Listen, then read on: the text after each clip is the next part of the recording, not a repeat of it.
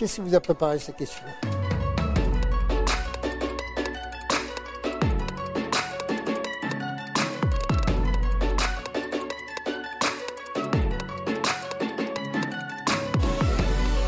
Non, je ne crois pas, parce que le parti des Républicains est très divisé. Il est divisé entre euh, ceux qui se sentent plus proches du Rassemblement national et ceux qui sont attirés par, euh, euh, par la République en marche, le, parti gouvernemental d'Emmanuel Macron. donc cette union des droites, elle me paraît très problématique aujourd'hui. En tout cas, ce n'est pas sa place. Hein, il n'est pas syndicaliste, c'est le patron des, policiers. Et c'est Darmanin qui manifeste contre qui? Contre Darmanin? C'est un peu curieux quand même. Les Français euh, euh, vont évidemment se poser cette question d'un spectacle surréaliste qui voit euh, le ministre manifester aux côtés de ceux qui le critiquent.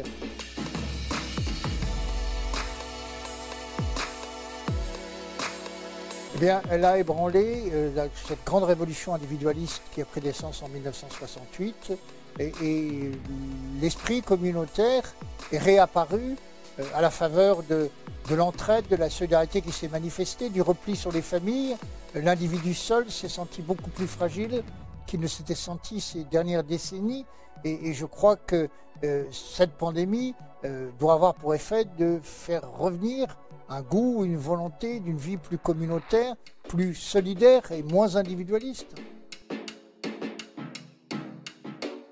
Non, absolument pas. J'ai aucune raison de le regretter. Euh, j'y ai fait ce que je pouvais y faire, c'est-à-dire essayer de servir mon pays, mais moi je n'étais pas un conseiller comme les autres, j'étais un prestataire extérieur. Donc euh, j'avais un métier, euh, on m'a engagé pour ça, j'ai fait mon métier, mais je l'ai fait aussi avec des idées qui m'étaient propres. Et parce que la stratégie que je portais, celle qui consistait à remettre en avant l'identité nationale,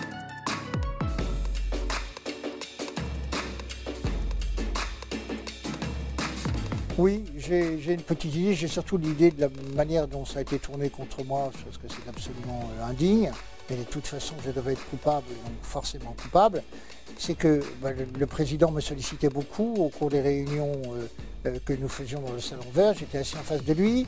Il me donnait la parole en premier. J'intervenais un quart d'heure pour faire le débriefing de la situation. Je ne pouvais pas prendre de notes. Autour de la table, tout le monde intervenait. Euh, le soir même, j'avais un coup de fil du président à 22h30. J'étais donc obligé de lui faire un compte-rendu de tout ce qui s'était dit. La seule façon pour moi de lui faire un compte-rendu fidèle et un point, c'était évidemment de faire des enregistrements. Je n'aurais pas pu travailler autrement. Donc j'avais une obligation de résultat, pas une obligation de moyens. Les moyens me regardaient. Donc personne n'aurait jamais su que j'enregistrais ces réunions, que je n'ai d'ailleurs jamais utilisées. Je n'avais pas fait paraître de livres lorsque euh, un enregistrement m'a été volé. Donc avec la volonté évidemment de me nuire et de faire croire tout autre chose que la réalité. La réalité, c'est que je le faisais pour le travail pour lequel j'étais payé. Quant à la personne qui a dérobé ces enregistrements, le circuit par lequel ça s'est fait, la manipulation qui a été montée, j'ai une idée très claire des intervenants, euh, de ceux qui l'ont fait, euh, les voies par lesquelles c'est passé, euh, à la fois le site Atlantico et le journal de Canard enchaîné, et, voilà. Mais ça, ça me regarde,